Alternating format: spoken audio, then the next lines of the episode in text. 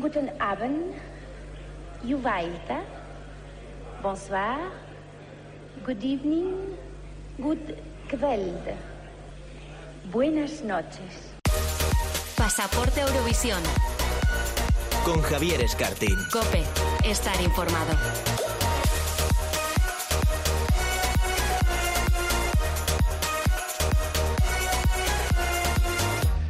Hola a todos, muy buenas. Por fin hemos vuelto. Bienvenidos a la segunda temporada de Pasaporte a Eurovisión, el primer podcast dedicado al festival en una radio generalista. Qué ganas teníamos de estar de vuelta con todos vosotros, reencontrarnos y poder disfrutar todos los amantes del festival de esta pasión que nos une. Ojalá, eso sí, sea una temporada eurovisiva, esta que tenemos por delante, bueno, diferente a la anterior, ¿no? Que en los últimos coletazos del COVID no afecten al transcurrir de la época de preselecciones y que, por supuesto, estemos todos juntos en el mes de mayo en Italia disfrutando de Eurovisión en directo, como siempre hemos hecho. En todo caso, aquí estaremos para vivir este nuevo año al máximo, con nuestros colaboradores de siempre, con nuestras secciones y las entrevistas a artistas y personalidades relacionadas directamente con el festival. Así que no te quedes atrás y contágiate de esta ilusión que supone comenzar de nuevo el camino a Eurovisión. Nosotros arrancamos ya. Put your hand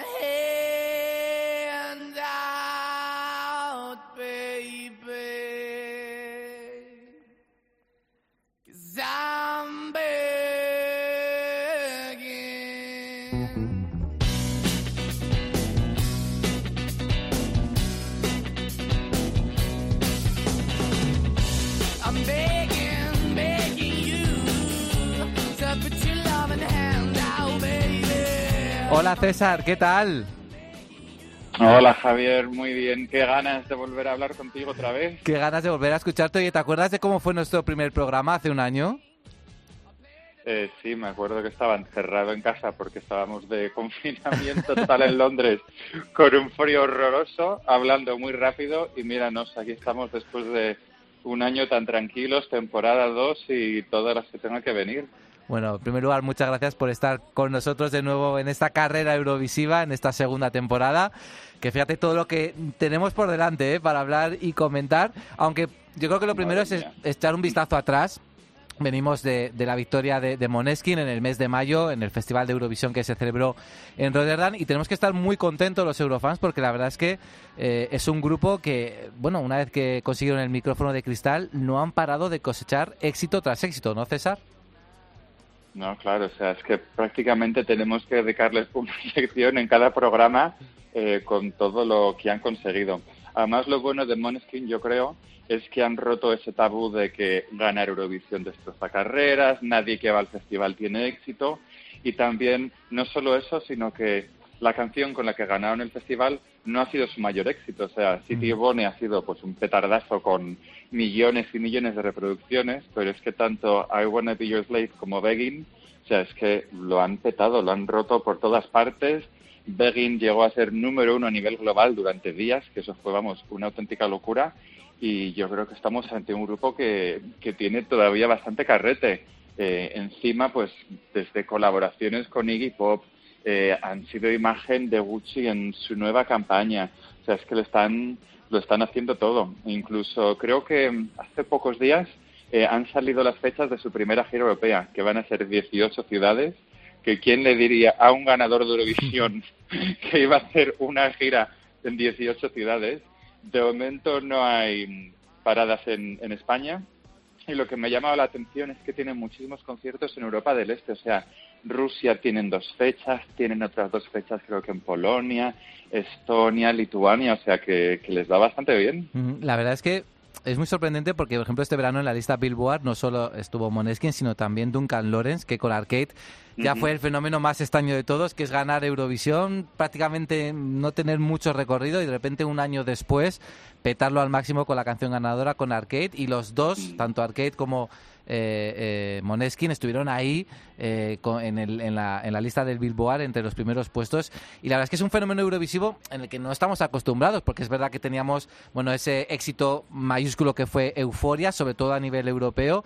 Pero bueno el resto de candidaturas de ganadoras han pasado más o menos inadvertidas pero es que venimos de, un, de unos años muy buenos. También Fuego con Eleni Foureira que tuvo bueno cierto éxito en el mundo mediterráneo pero obviamente nada nada que ver con lo que ha cosechado Moneskin, que bueno se ha convertido creo que en unos ganadores de Eurovisión de mayor éxito, al menos en estos últimos años, y seguro, seguro, bueno, esperemos que estén también en ese festival que se va a celebrar en 2022. Lo que no sabemos es dónde, ¿no, César? No, claro, o sea, todavía no tenemos ni fecha, ni tenemos tampoco sede del festival de 2022.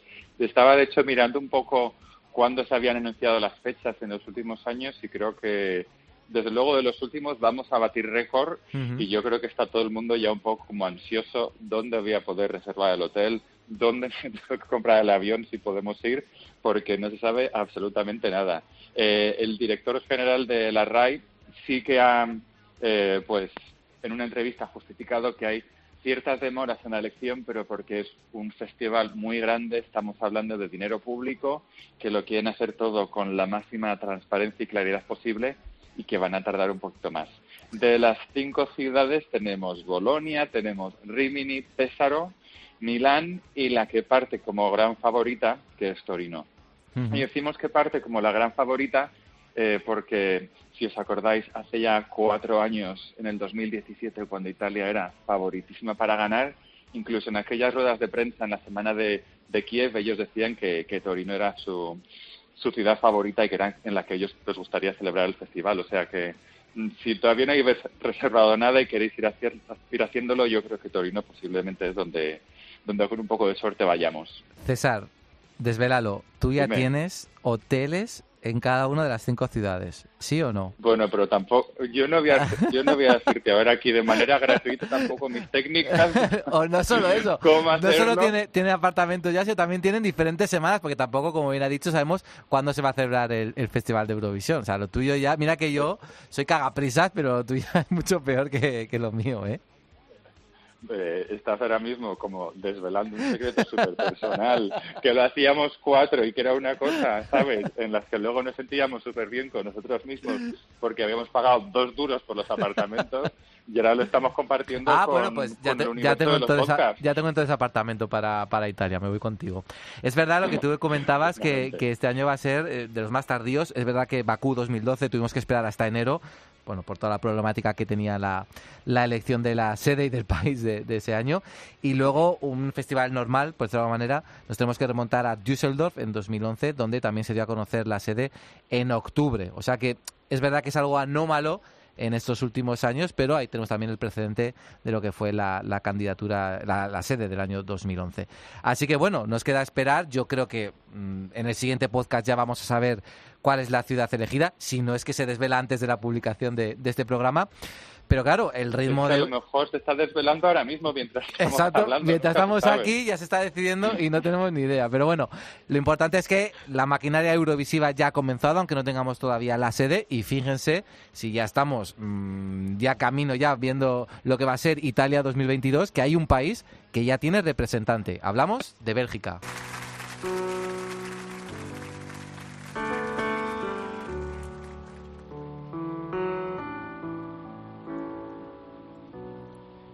Say something, I'm giving up on.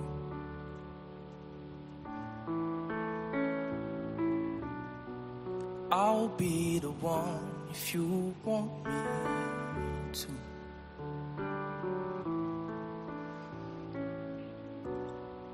Anywhere I will follow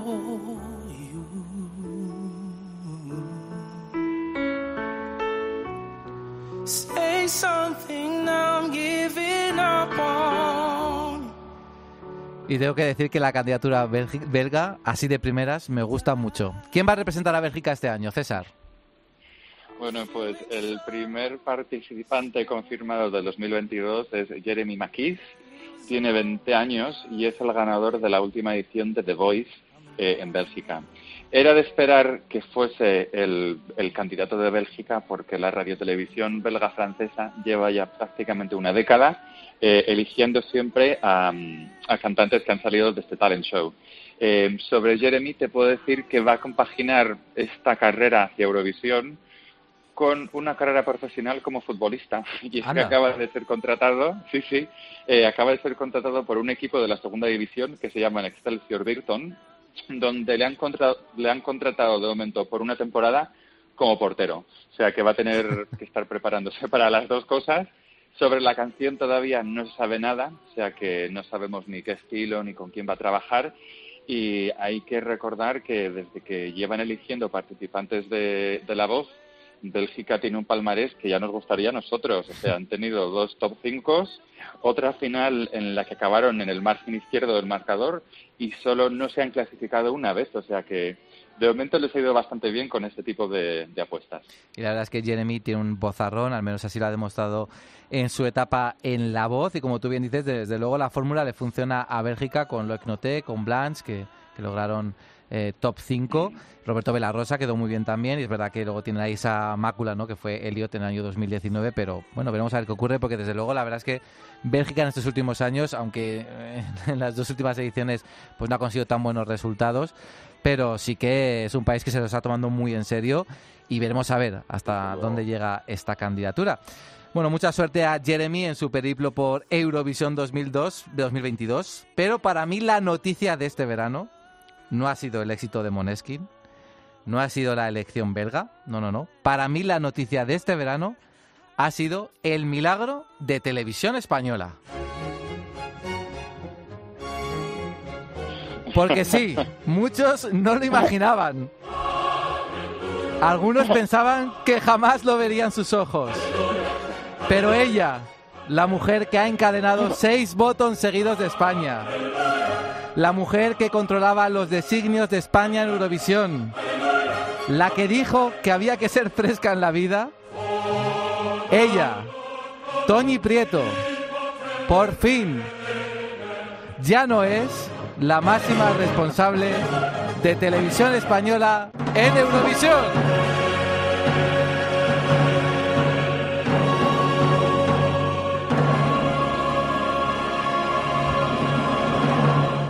Bueno, César, qué ganas tenía de vivir este momento. que sepas que me tienes aplaudiendo en casa también. entonces, lo hemos vivido. Eh, ha pasado ya la época de, de, de, de, de esta mujer, de Toñi Prieto. Es como una dictadura que por fin se acaba ya. ¿Te esperabas que algún día pasara Hombre. esto o no? Yo me esperaba que se jubilase directamente en el puesto de jefa de entretenimiento y ahora mismo yo creo que hasta tengo un poquito de síndrome de Estocolmo. Sí. Es decir, yo creo que la vamos a echar de menos porque al final ha sido como un icono del desastre del festival en España, como ese, como se dice en inglés, el hate figure, como esa persona que te gusta odiar y ha sido un gran contrapunto y una auténtica villana para el mundo eurofan porque nos ha dado grandes titulares, unas miradas que mataban, o sea que, que gracias Toñi por todo menos por los resultados. Ha dejado huella, desde luego. Y lo que tú dices, yo creo que al final tenemos un poco ese síndrome de Estocolmo. Igual hasta incluso algún día la echamos de menos. No, no, no sé yo si llegaremos Uf. a ello, pero, pero bueno, es verdad que ha habido muchos cambios en televisión española desde ese nefasto puesto de Blas Cantó en Rotterdam 2021. Quizá fue la palanca que, o el impulso que hizo cambiar toda la estructura. Eh, José Manuel Pérez Tornero, el nuevo presidente de la televisión española, ya dijo en su rueda de prensa de presentación que para él el Festival de Eurovisión iba a ser una prioridad y desde luego de momento todo lo que eh, se ha anunciado con respecto a la candidatura de 2022 va hacia ello. Ahora hablaremos de cómo va a ser el método de preselección, pero lo importante es que cambian los nombres, cambian las caras de las personas dentro de la corporación pública que se van a dedicar de, bueno, pues a, a, ¿no? a elegir al candidato de Eurovisión y a formar la candidatura que va a representarnos en Italia. Y de hecho va a haber nueva jefa de delegación que es Eva Mora. ¿Qué, podemos, qué sabemos de ella, César? Bueno, pues Eva Mora es una periodista que lleva trabajando en Radio Televisión Española más de 20 años y ha estado bastante vinculada con el festival, ya que ha cubierto para los servicios informativos los festivales desde el año 2012, nuestro último gran, gran puesto con, con Pastora Soler hasta el 2016. Y como curiosidad, justamente nunca ha cubierto festivales con la que ha sido su predecesora, con Ana María Bordás. Eh, también ha sido comentarista del Love Channel Light, comentó también Euro Junior. Y yo ahora eso te quería preguntar, porque yo, lógicamente, al no vivir en, en España, no he visto los festivales con comentarios españoles. ¿Te gustaron eh, las dos ediciones que ella, que ella comentó? Bueno, yo creo que es muy profesional. Yo no tengo el placer de conocerla personalmente, más allá de que nos hemos cruzado por algún pasillo. ¿Todavía? Todavía no. Ojalá ya está invitada, ¿eh? de hecho, para este podcast. Eh, pero bueno, la verdad es que eh, las referencias que tengo de ella son muy buenas, es muy profesional y desde luego los primeros pasos que ha dado eh, yo creo que van en la buena dirección. Ya sabemos que luego, pues eso no solo vale eh, tener un poco la- el ánimo de, de- de cambiar las cosas, sino también de que te dejen hacerlo. Pero desde luego yo creo que ha empezado muy bien su periplo y luego no olvidemos que Ana María Bordás, que es verdad que pues su palmarés de momento tampoco es muy brillante, pero sí que también empezó ese cambio que se originó en 2017. Así que yo creo que es una dupla muy buena y que desde luego los primeros pasos que se han dado pues van hacia la buena dirección. Veremos a ver si luego, ojalá, por fin ya se materializan en buenos resultados, que es lo que estamos esperando todos. De momento, ojalá, el- imagínate. el primer cambio que hemos conocido eh, es en el método de preselección, que ya es un primer aliciente conocer que el método de preselección de España en Eurovisión se conoce en el mes de julio, que siempre suele ser en diciembre, en enero, a última hora, que parece que no sabemos qué va a pasar. Bueno, pues este año, por ejemplo, ese primer golpe de efecto ha sido que en julio ya teníamos cómo iba cómo va a elegirse al representante de España en Eurovisión y es resucitando de aquella manera el Festival de Benidorm que desde 2005 ya no se celebra y que ahora, bueno, se va a renovar, se va, se va a llamar Benidorm Fest y el ganador de, ese festival va a ser el representante de España en Italia. Obviamente hay unas reminiscencias claras de lo que es el Festival de San Remo, pero quiero que nos cuentes un poquito, César, cómo se va a elegir al representante de España este año a través de ese Festival de Benidorm. Bueno, pues el Benidorm Fest, que yo creo que casi todos estábamos llamando ya de manera cariñosa Benivisión, eh, se celebrará a finales de enero y no vamos a tener ni una ni dos, sino que tres galas, como tres soles, eh, es decir, dos semifinales y una final.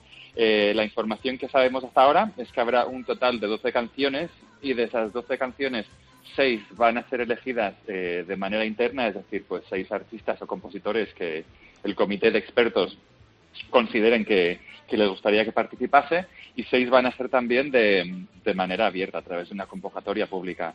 Sabemos también que van a seguir un sistema de votación mixto, es decir, 50% público, 50% jurado profesional, que creo que va a ser de manera demos- demoscópica.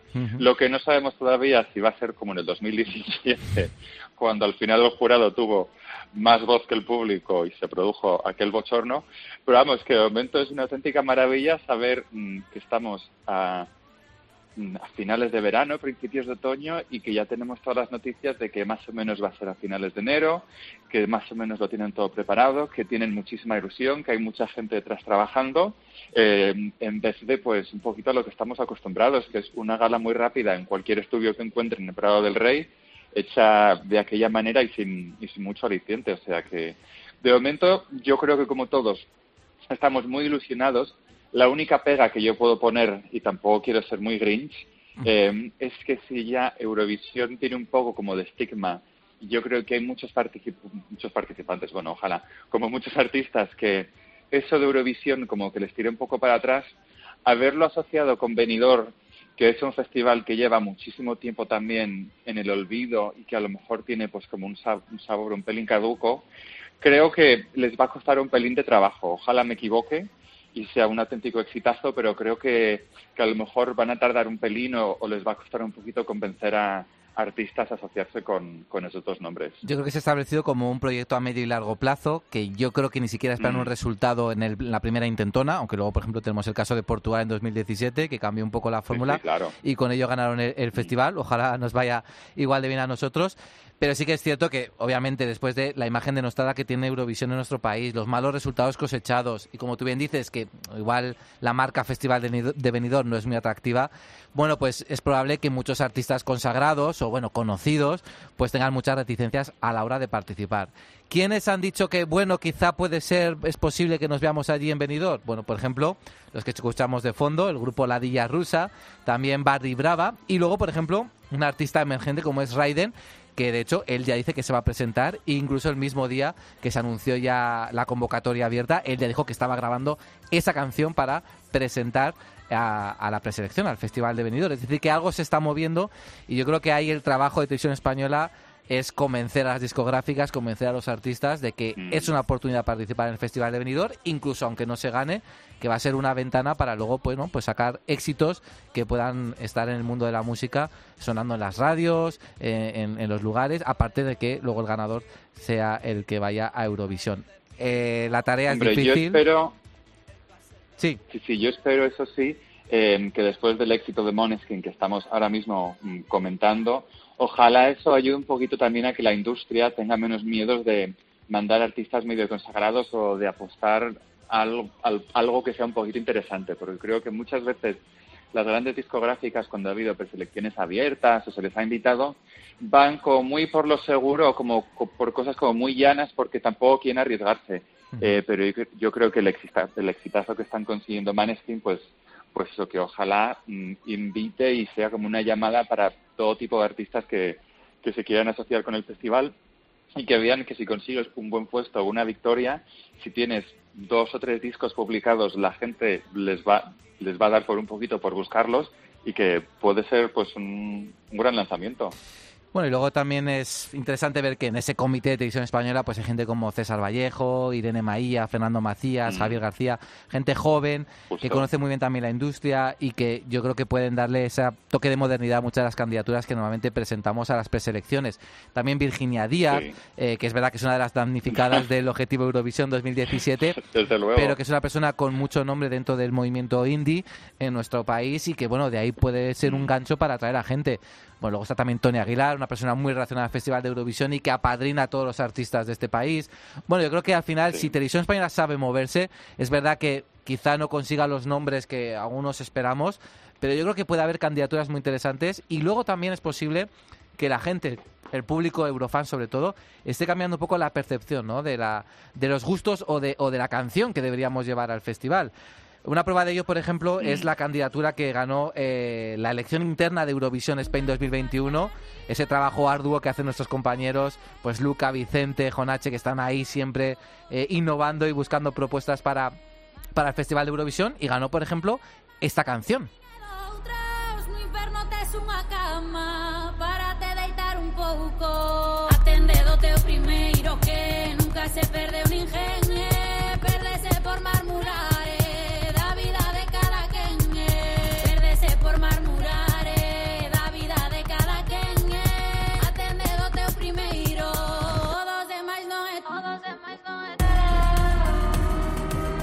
Venimos de victorias como las de Pablo Alborán, Rui Lorenzo, Malú, ojo, artistazos todos, pero que son artistas consagrados del mundo del pop y de repente sorprende que el público eurofan se haya decantado por esta propuesta. Es cierto, no, es, no hay que negarlo, que parece un poco herencia del éxito de Go Away, de la banda ucraniana que también obtuvo un gran puesto en Rotterdam. Pero, oye, Mm. es verdad que esa, esa selección que se ha hecho este año evidencia que la gente tiene ganas de apostar por algo diferente, original, y que yo creo que el Festival de Benidorm también va a ir un poquito por ahí. ¿Cómo piensas tú, César?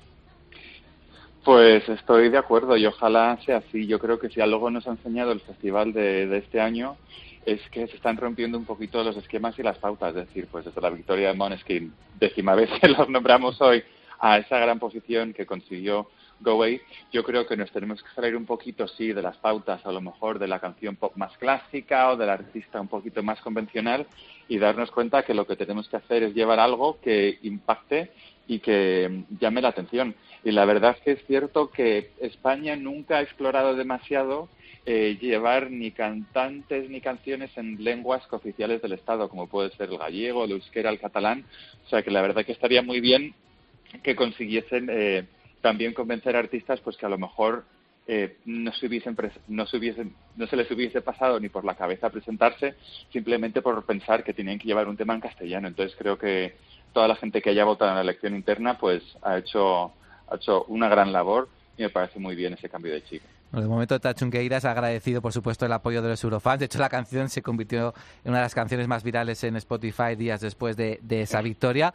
Pero bueno, han dejado dicho que bueno que no está Eurovisión entre sus objetivos, pero que nunca lo descartan. Así que bueno, igual al final nos sorprenden y los podemos ver en, en Benidorm. Sería desde luego una apuesta muy arriesgada, pero también muy atractiva para, para esa preselección, que es lo bueno, que este año vamos a tener salseo. ¿eh? Eso desde luego, ya con una preselección de España, Bueno. eh, el espectáculo está... Madre mía, el monográfico post Benidorm Fest. Tú imagínate cómo va a ser eso. No me lo quiero ni imaginar todavía. Voy a pedir un estudio de cinco horas ¿eh? para, para poder grabar ese programa.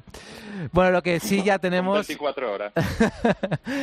quien sí ya sabemos quién nos va a representar en el Euro Junior, en el Eurovisión Junior que se va a celebrar este año en París, es eh, nuestro joven talento Levi, que con 13 años va a representar a España en Francia.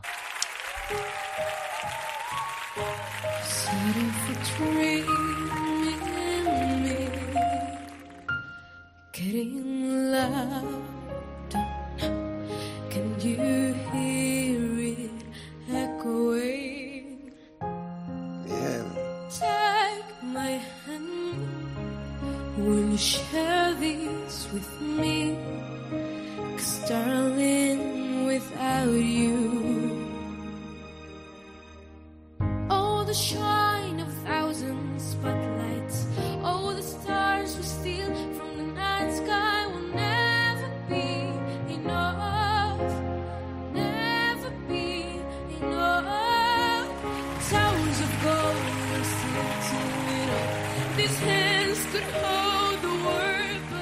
Bueno, quedamos terceros en el año 2019 con Melanie, terceros en 2020 con Soleá. ¿Qué podemos esperar de Levi este año en Eurovisión Junior? César. Pues yo creo como mínimo otro tercer puesto. Hay que intentar mantener ese palmarés del, del Euro Junior.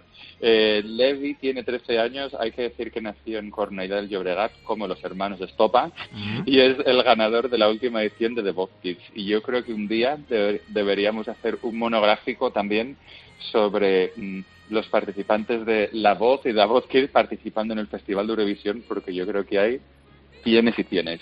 Eh, en el vídeo de presentación hay que destacar, o al menos me llamó mucho la atención, que habla un inglés súper bueno, tan bueno como el de Melanie cuando dio los puntos el año pasado en, en Euro Junior. Todavía no sabemos mucho de la canción, están trabajando en, en el tema y él lo que se ha dicho que lo que le apetece lo que le apetece es ir pues con un tema que sea pop, que sea movido y que sea pegadizo, o sea que creo que vamos a ir otro año con, con otra canción que no es una balada, Hmm. por lo que yo estoy bastante contento. A mí me ha sé tú. sorprendido porque, por ejemplo, bueno, pues eh, Levi ganó Eurovisión, eh, perdón, ganó La Voz Kids con esta canción, Ever Enough. que Bueno, a lo mejor va a ganar también Eurovisión Junior. Ojalá, ojalá, qué ganas tenemos también de que se ocurra. Pero bueno, es verdad que igual teníamos un perfil más baladista, eh, por lo que pudimos ver en, Sí. en el concurso, y nos sorprendió esas declaraciones que, que hizo. Así que estamos expectantes, la canción saldrá probablemente a lo largo del mes de octubre, a ver si la apuesta de televisión española este año es la ganadora y conseguimos revalidar el, ese primer puesto que obtuvimos en 2004 con María Isabel. Y nada, César, bueno, hemos hecho un buen repaso de lo que está siendo la actualidad eurovisiva, yo creo, para llevar tres meses sin, sin programa no está nada mal. Yo creo que sí, han sido tres meses ahí muy bien concentraditos, pero alguna cosilla se nos ha quedado en el tintero. Pero bueno, para el próximo programa. Bueno, nos vamos a despedir con una canción todavía de la temporada pasada, de Monument, la canción de Keino, que no se llevó el triunfo en el Melody Grand Prix, pero sí que ha ganado el Ogae Second Chance, que es un concurso de Eurofans que se organiza, bueno, pues entre las canciones perdedoras de las preselecciones, ver cuál era la de mayor calidad, ¿no? Para el Festival de Eurovisión y este, esta banda que recordemos que ya ganaron el, el televoto en 2019 han logrado el triunfo. Así que con Monument te despido, César. Pues nada, un saludo muy, muy grande y nos vemos en el próximo programa. Pues nada, aquí te espero, ¿eh? Hasta luego. Hasta luego.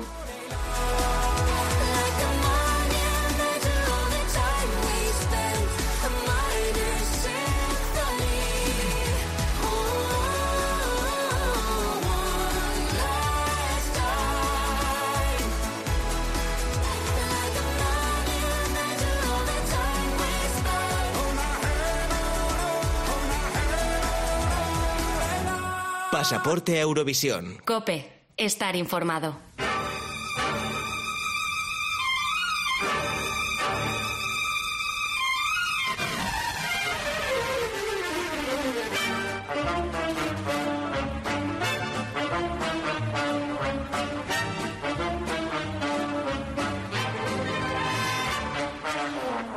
Continuamos en este primer programa de la segunda temporada de Pasaporte a Eurovisión, un pasaporte que, al menos en el momento de grabación de este podcast, no tiene aún destino para 2022. Eso sí, esperamos tenerlo pronto. Lo que sí sabemos es que será en Italia y que ninguna de las ciudades aspirantes ha albergado Eurovisión anteriormente, por lo que elijan lo que elijan, será la tercera ciudad italiana en sumarse a la extensa lista de sedes del festival. Porque sí, los más de 60 años de historia de Eurovisión han dado para una lista muy larga, cargada de datos y anécdotas. Y como ya sabréis los oyentes de la primera temporada, cuando suena este Estando contigo de Conchita Bautista, es porque vamos a hablar de estos datos y anécdotas de Daniel Márquez. Hola Dani, ¿qué tal? Muy bien, hola Javi, ¿qué tal? Qué alegría estar de vuelta ya. Oye, Vuelta ¿cómo ha al ido- cole de nuevo. Eh, vuelta al cole, ¿cómo ha ido el verano? ¿Has tomado fuerzas para la nueva temporada? pues sí, sí. Tengo con las pilitas cargadas, no me puedo quejar, he pasado muy buenas vacaciones, así que a por todas, a por la temporada del 2022. Que viene cargadita, como ya hemos hablado, con el Festival de Benidorm que se nos viene en ciernes en, en enero. Bueno, vas a hablarnos sobre las sedes de Eurovisión, ¿cierto? En este programa. Así es, tú ya las has avanzado muy bien. La historia de Eurovisión es muy larga. Si no me equivoco, en este 2022 vamos a celebrar la edición número 66. Por lo tanto, ya nos imaginamos que la lista de sedes es larga. No hay tantas ciudades como años, pero es una cifra bastante alta. Concretamente, 43 ciudades, 43, han albergado Eurovisión. Serán 44 cuando sepamos la sede del 2022. Mm, Bueno, claro, es un número más bajo porque algunos países han repetido sede, ¿verdad? Sí, de hecho, aquí va la primera pregunta, que tú sabes que yo a mí me gusta hacerte mucho preguntas tipo trivial. ¿Sabes cuál es la ciudad que más veces ha celebrado Eurovisión? Ah, yo creo que la sé. Yo creo que es una ciudad que está bastante ligada al nombre de nuestro programa. Muy bien, va bien encaminado, porque en 1971 los artistas españoles competían por un pasaporte a esta ciudad. Ya creo que todo el mundo sabe de la ciudad de la que hablamos.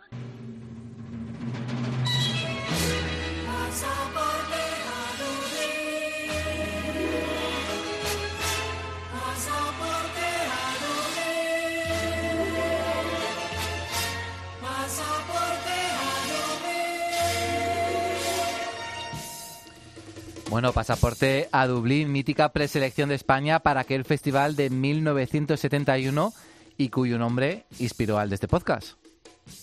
Oye, Javi, estoy pensando yo aquí que, bueno, no sabemos, en el momento en el que estamos grabando el podcast, no sabemos a qué, a qué, cuál será la sede de Eurovisión 2022, pero lo bonito que hubiese quedado que España hiciese una preselección que se llamase Pasaporte a Turín, que podíamos hasta incluso haber aprovechado esta sintonía. Oye, pues escucha, pues no es, no es mala idea, ¿eh? Ahora que queremos que en el Festival de Benidorm haya el mismo nivel de artistas que tuvo pasaporte a Dublín, es una idea que podemos trasladar a, a Eva Mora para que lo piense, ¿eh? De cara a ese eh, Benidorm Fest. Bueno, ojalá el Benidorm Fest tenga el mismo nivel que tuvo Pasaporte a Dublín, pero bueno, volviendo al tema. Dublín es, eh, organizó el Festival de Eurovisión en 1971. Fue la primera de seis ocasiones que hasta la fecha lo ha organizado. que se dice rápido, ¿eh? Que son muchísimas. Sí, sí. De hecho, eh, también otra curiosidad que tiene Dublín es que Dublín, eh, ten- bueno, tenía, eh, ya no existe, un teatro que era el Teatro Boeing, que estaba en la capital irlandesa, que es además el recinto que más veces ha acogido Eurovisión. Lo ha hecho en tres ocasiones. Ujú. En el 94, en el 95 y en el 97. Lo cierto es que Irlanda Eh, creo, es, creo que sí. Lo cierto es que Irlanda es el país que más veces ha ganado Eurovisión, tiene un total de siete victorias, le sigue después Suecia con seis, ahí al acecho. Y tampoco es un país muy grande, por lo que no es de extrañar que en la mayoría de las ocasiones pues se han tenido que recurrir a la capital, a Dublín.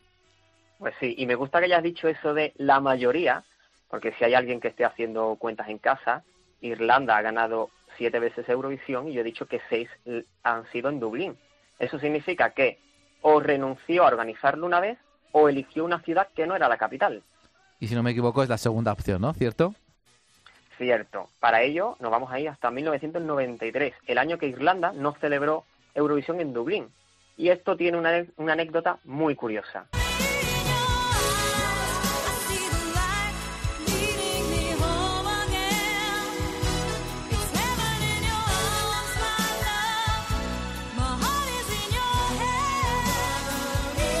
Ay, Dani, estamos deseando escuchar esa anécdota. A ver, cuéntanos.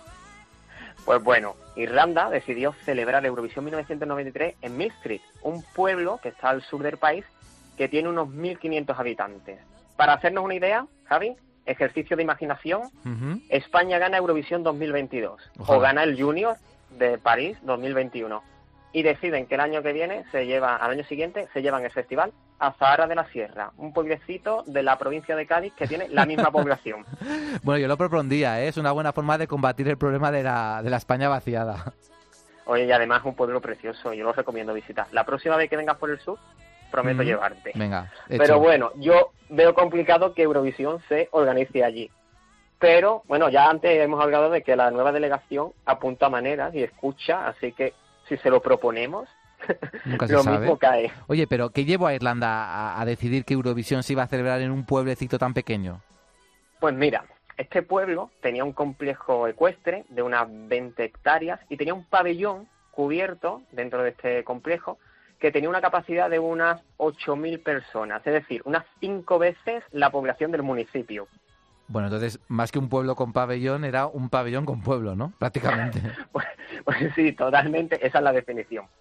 Pues bueno, pues este pabellón se utilizaba para diferentes eventos, especialmente relacionados con la equitación, y su propietario pues estaba viendo el Festival de Eurovisión 1992 en casa, yo me lo estoy imaginando ahí sentadito tranquilo en su sofá, vio que su país se hizo con el triunfo y dijo, el año que viene Eurovisión se hace en mi pueblo.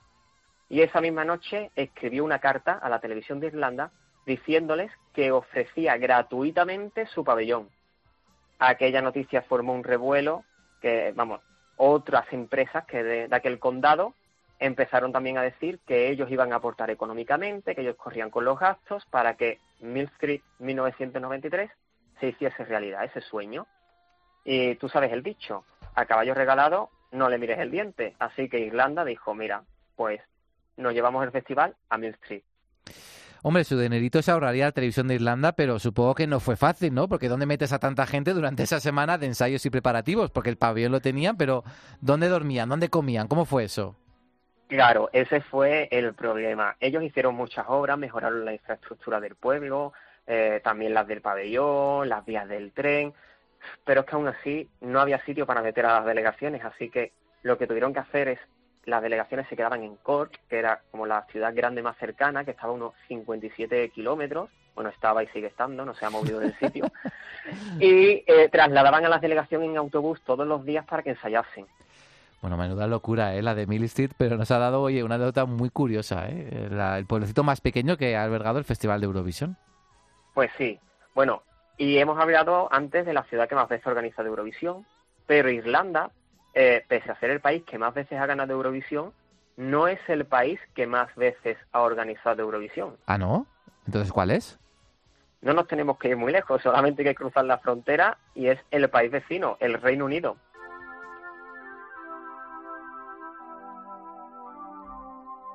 Love, shine a light in every corner of my heart. Let the love light carry, let the love light carry. Light up the magic in every little part. Let our love shine a light in every corner of our hearts. Pero a ver, cuéntanos, Dani, ¿cómo es que Reino Unido ha organizado más festivales que Irlanda si ellos solamente han ganado cinco veces? Pues mira, te explico. Como acabas de decir, Reino Unido ha ganado el festival en cinco ocasiones. Eso ha provocado que albergue Eurovisión por méritos de victoria en cuatro ocasiones. En el 68, en el 77, en el 82 y en el 98. He dicho cuatro y no cinco porque una de esas victorias, si recordamos aquel festival del 69, fue un cuádruple empate y se decidió que el festival de 1970 se fuese a Países Bajos. Y a estas cuatro ocasiones por méritos de victoria, hay que sumarle otras cuatro que hizo por temas de renuncia de otros países que no pudieron albergar Eurovisión en su momento. Es decir, que Reino Unido ha albergado Eurovisión en ocho ocasiones, cuatro porque le correspondían por victoria y otras cuatro porque otros países declinaron hacerlo, ¿no? Algo así. Exacto, no, no lo has podido resumir mejor. Está perfecto. Que, por cierto, esto hace que Londres sea la segunda ciudad que más veces ha albergado Eurovisión. Cuatro ocasiones, empatada con Ciudad de Luxemburgo. Aunque si hay que desempatar de alguna manera, decimos que Londres también albergó aquella gala especial del 60 aniversario de Eurovisión. Ay, la verdad es que unos tanto y otros tampoco, ¿eh? Se podían haber traído algún festival aquí a, a- a España, que solamente tenemos el del 69. Bueno, casi, casi que tuvimos un segundo festival y ya con esta anécdota voy a cerrar mi sección de hoy. Y es que en 1980 se tanteó la posibilidad de celebrar Eurovisión aquí en España. Pero bueno, ¿qué me estás contando? Sí, sí, sí, tal y como oyes. Y para ello vamos ya a mover por primera vez en esta temporada la máquina del tiempo, para que caliente para la sección de Iván. Y nos vamos a ir hasta el año 1979.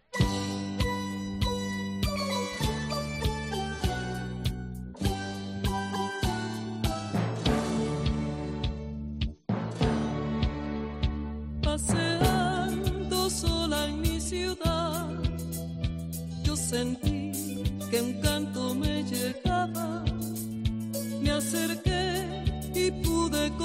Ay, esa victoria para Betty Misiego que se nos escapó en el último momento.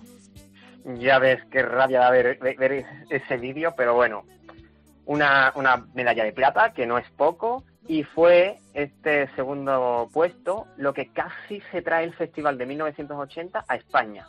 Te lo voy a explicar mejor. A ver. En toda la historia de Eurovisión, en cinco ocasiones, el país anfitrión ha renunciado a organizar el certamen al año siguiente. Y en cuatro de ellas... El país ganador, per- el país ganador, perdón. Y en cuatro de ellas el Reino Unido se quedó la sede, ¿no? Como acabas de contar. Así me gusta, Javier, memorizando los datos. Pues sí, si a cinco le quitamos cuatro, se nos queda una, que es la de 1980. Israel, que fue el país ganador eh, del 78, lo organizó en el 79, volvió a ganar y decidió que no lo iban a organizar en el 80, porque no se podían permitir hacer dos festivales seguidos. Además, más tarde se retiraron porque cuando se anunció la fecha coincidía con el día en el que ellos conmemoran a las víctimas del Holocausto. Total, que esto nos da otra anécdota, que es que Israel es el único país que ha ganado Eurovisión y al año siguiente se retira. Y supongo que ese festival del 80 se lo ofrecerían a, a España, que quedó segunda. Bueno, pues aquí viene lo gracioso y es que realmente se lo ofrecieron al Reino Unido otra vez, pero lo rechazaron. ¡Qué sorpresa! Jolín. Y pues, O sea, la Sí, BBC, la. BBC es la, la- la- el, comodín. el comodín de, de la Uber, ¿no? Por si acaso. sí, ah, más o menos. Pero bueno, cuando Reino Unido rechaza esto y se, y se queda ahí como la vacante, salta la noticia de que por aquí, por el sur, en Andalucía, se estaban ya moviendo unas gestiones para hacer realidad un sueño. Otro ejercicio de, de imaginación, Javi.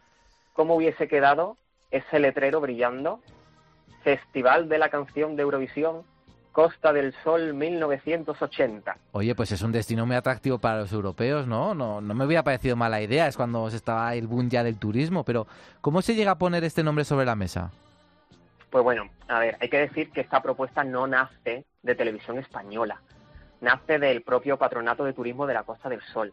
Ellos fueron los que pusieron la propuesta sobre la mesa. Eso sí, una propuesta bien cerrada que incluía ya su presupuesto, unos 80 millones de las antiguas pesetas, su recinto, que iba a ser el Palacio de Congresos de Torremolino. Eh, ellos estaban más que convencidos y dispuestos a hacer esta inversión de dinero con tal de traer Eurovisión a la Costa del Sol. Bueno, la verdad es que hubiera sido justo, ¿no? España fue la segunda en ese festival de 1979 y claro, la pregunta es que ¿por qué al final no se celebró al final aquí el festival?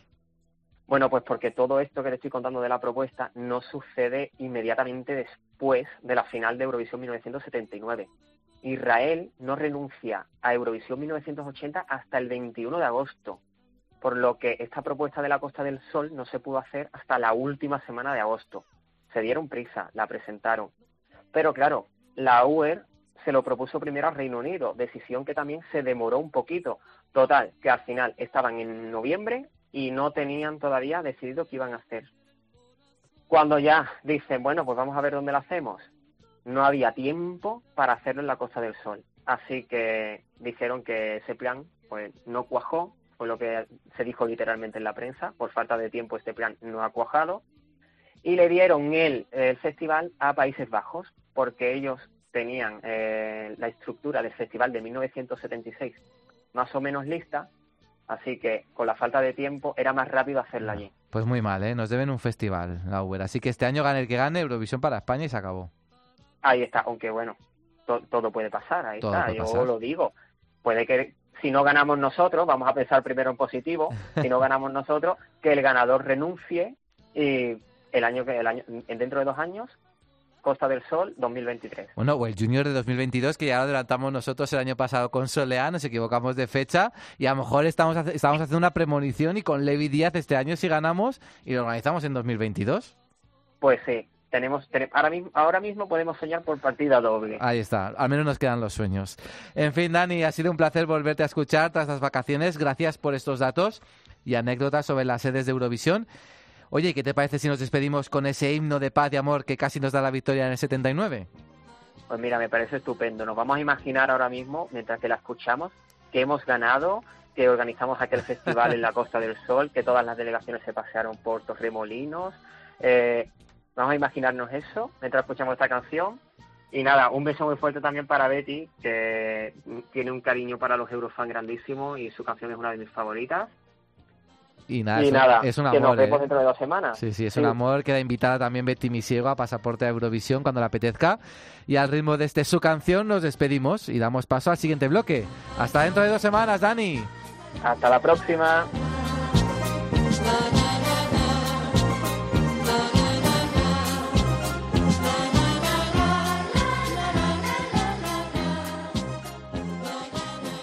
Pasaporte Eurovisión. Con Javier Escartín.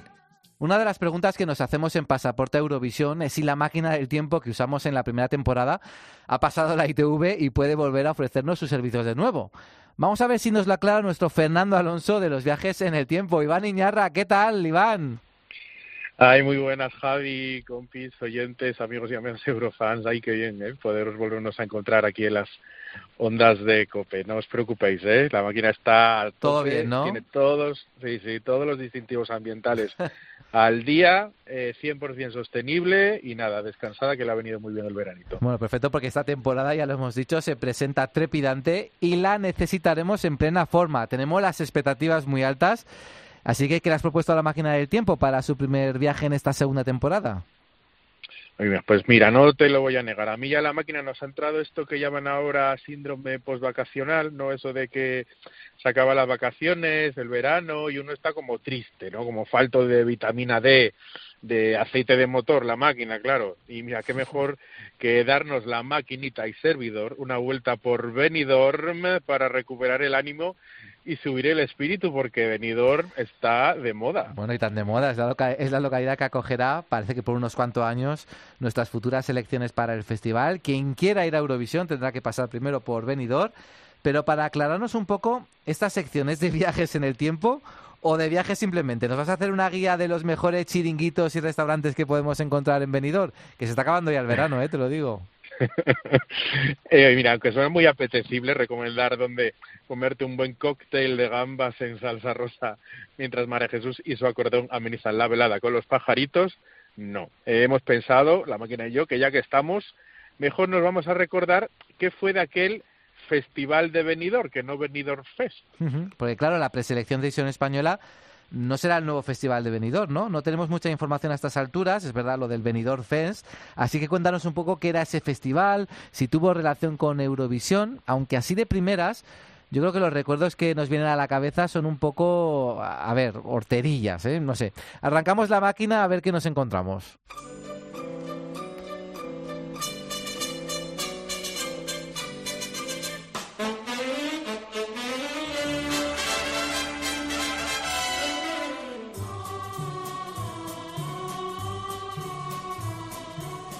Antes de que tus labios me confirmaran que me querías, ya lo sabía, ya lo sabía. Porque con la mirada tú me pusiste un telegrama que me decía, que me decía, destino, tu corazón Bueno, probablemente muchos de nuestros oyentes no sepan ni lo que es un telegrama, Iván. Oye, nosotros tan casi que tampoco, ¿eh? Es verdad, es verdad. bueno, este telegrama podría ser perfectamente un título de canción bopazo de Lenny Fureira, así como a la griega, ¿no? Telegrama, le estamos dando ideas. Bueno, pues le escuchamos en la voz de una chica pues eh, llamada Mona Bell. Bell como el supuesto inventor del teléfono. Todo muy rollo telecomunicaciones, como veremos. Bueno, pues hemos aterrizado, Javi Oyentes, en 1959 y esta es efectivamente la primera canción ganadora de aquel festival de Benidorm. Oye, pero ¿cómo surgió? Porque Eurovisión ya llevaba unas cuantas ediciones y Sanremo en Italia, bueno, ya estaba en marcha desde el 51, ¿verdad? Eso es, efectivamente.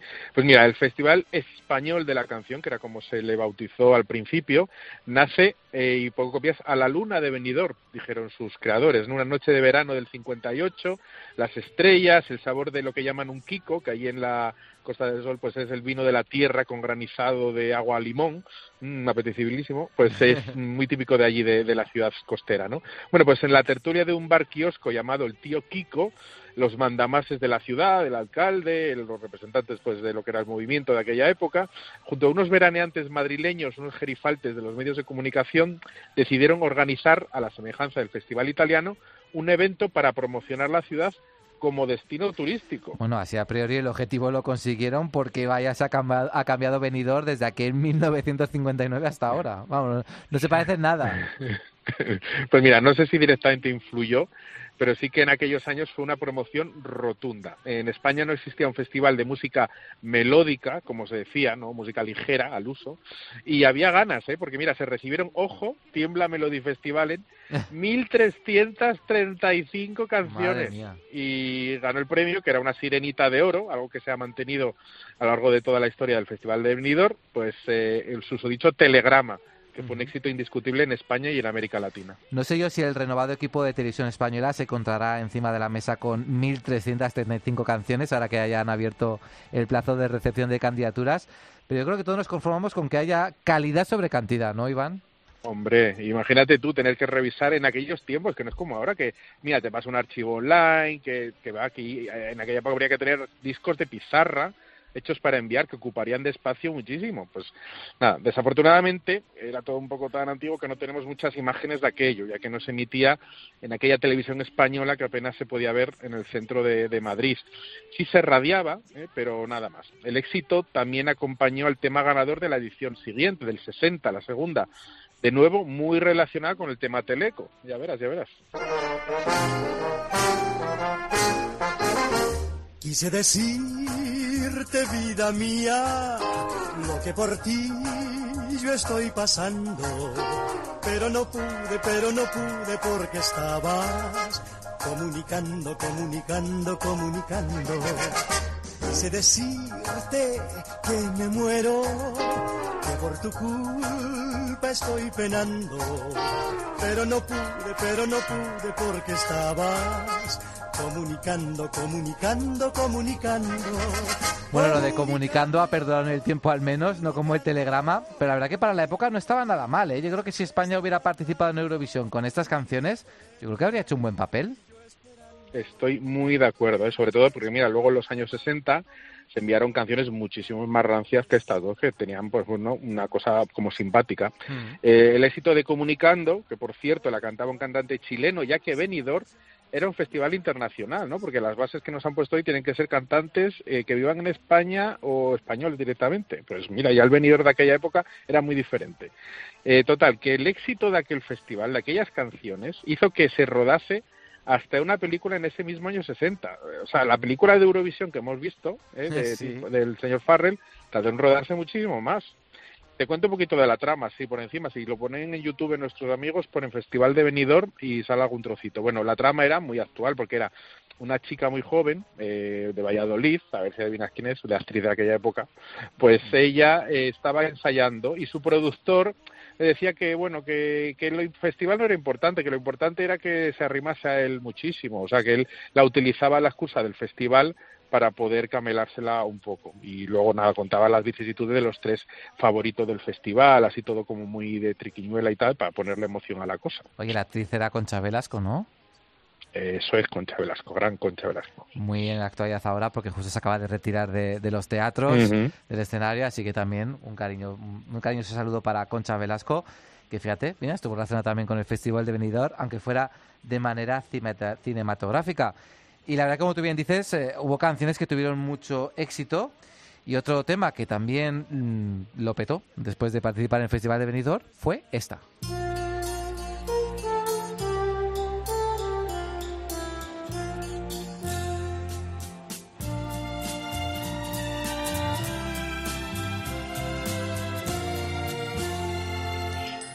Unos que nacen, otros morirán. Que ríen, otros llorarán. Agua sin cauces, ríos sin mar.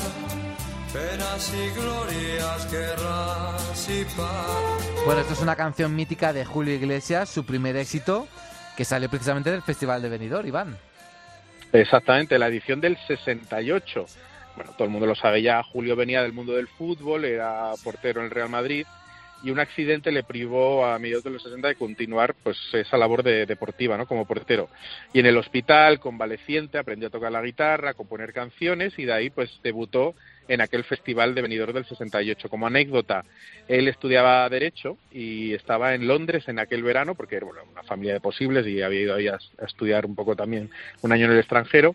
Y en aquel Londres de abril del 68 él estaba por allí y se pasó a saludar al dúo dinámico y les contó en el hotel eh, diciendo oye yo soy Julio tal no sé qué estoy aquí voy a presentar una canción a Benidorm y pues Manolo y Ramón dijo bueno anda sí vale pues suerte oye a ver qué tal te va no pues mira tú luego qué pasó bueno el éxito de la vida sigue igual fue tal que hicieron hasta una película. Yo estoy pensando ya que los 60 se hacían películas de casi todo de cualquier cosa. y quizás, quizás, quizás La vida es igual fue el último gran éxito de aquel festival que iniciaría un pequeño declive que se tornaría ya irreversible desde entonces. Mm, Porque aparte del mayúsculo éxito de Julio, ¿qué otros eurovisivos habían probado suerte en Benidorm? Mira, podemos citar otro ganador, ya que Rafael ganó la edición del 62 con una canción llamada Llevan, un tema que por cierto, algo raro pasa aquí, nunca volvió a cantar, ni incluyó en sus recopilatorios, ni canta ni cantó en sus conciertos. Seguro que hay una historia ahí detrás porque es, bueno, bastante curioso, ¿no? Ya que los conciertos de Rafael duran tres horas y Llevan ni aparece, ni se la espera. Bueno, la canción tampoco merece mucho la pena, es verdad. Y mira, eh, así lo recordaban en el nodo. Vamos a ver cómo lo veían en aquella época.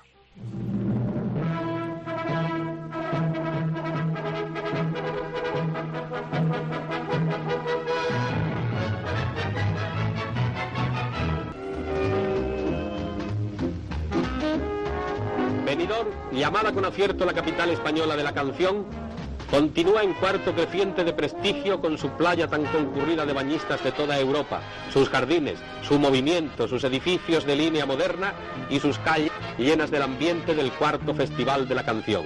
La Plaza de Toros, convertida en anfiteatro, es un hervidero de expectación. El matrimonio Algueró este año no tiene nerviosismo, no ha concurrido al festival. Han sido muy numerosas las obras presentadas.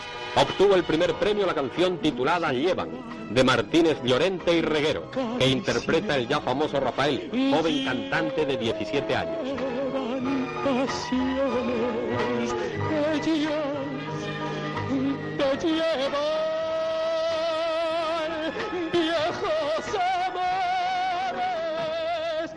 La verdad es que yo al menos no lo había escuchado nunca, ¿eh, Iván. Quizás se valoró más al artista que a la canción en este caso. Y bueno, ¿quién más dio el salto de Benidorm a Eurovisión?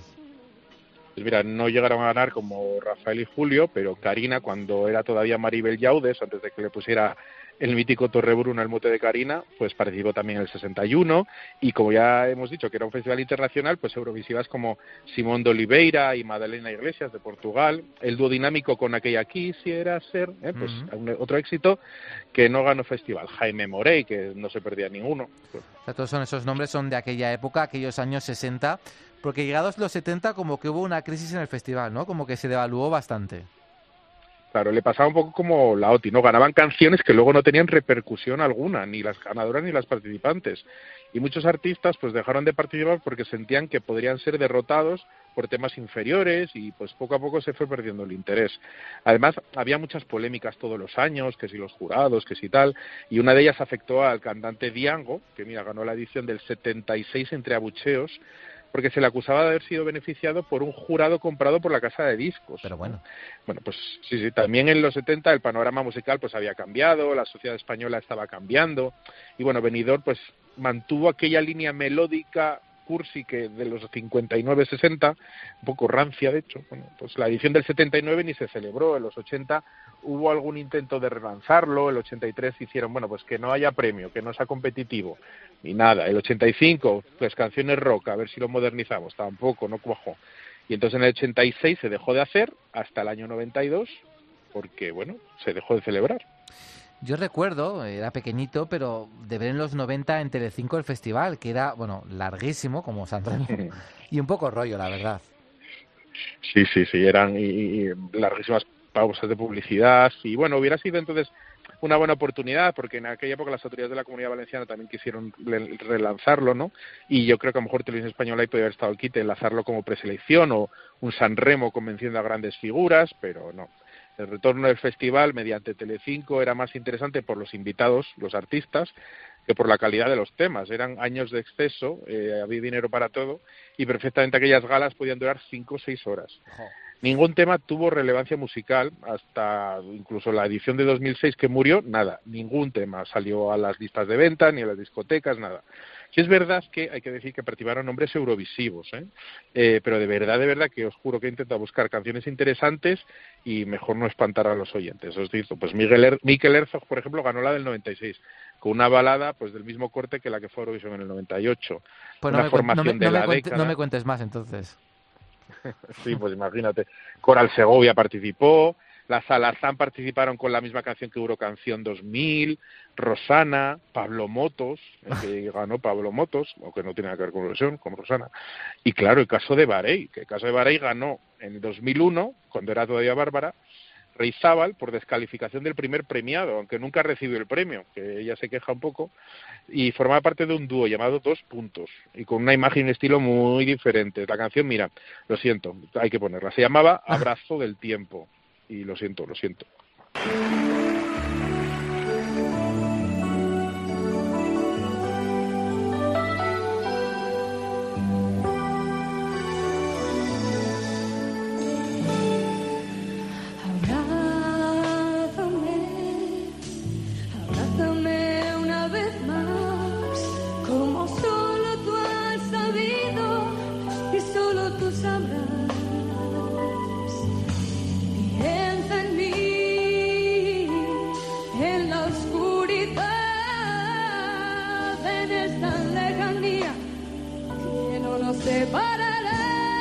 Bueno, creo que creo que es suficiente. Sí, Iván, ahora entiendo que Barey quiera borrar este episodio de su vida, porque con este nivel de canciones no me extraña que cayera en el olvido y en la decadencia más suficiente. Esperemos que las canciones que se presenten este año para la preselección sean muy diferentes, la verdad. Pues sí, porque mira, esto fue canción ganadora en 2001, o sea, bueno, tremendo. Bueno, sobre todo eso, que haya canciones que participen, que trasciendan la propia preselección. Es decir, no hace falta ganar, que una canción que a lo mejor esté una semi, luego se escuche o se baile, ¿no? Que anime a otros artistas en el futuro para que no solo sea importante eso, ir a Eurovisión, y sino que también conlleve una repercusión mediática que les sea interesante. La verdad que qué ganas de empezar a escuchar ya candidaturas. Oye, Iván, ¿qué vas a hacer? ¿Te quedas en venido ya hasta el próximo programa o qué? Ay, pues la verdad es que de momento con lo que han dicho, eh, que me tengo que estudiar las normas y a ver, aquí por de momento, de momento ahora en septiembre a octubre poco hay más que hacer, ¿eh? Así que por lo menos hasta enero suficiente venidor para. Vamos a hablar mucho del Festival de Benidorm aquí en Pasaporte Eurovisión en los próximos programas, me temo. Muchas gracias, Iván. Hasta la semana que viene. Chao, chao, gracias.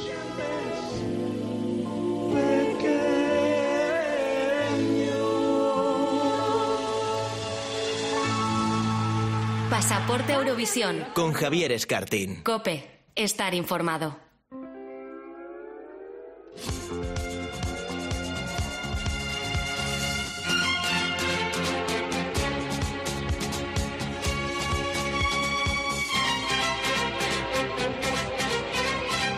Wow, hello!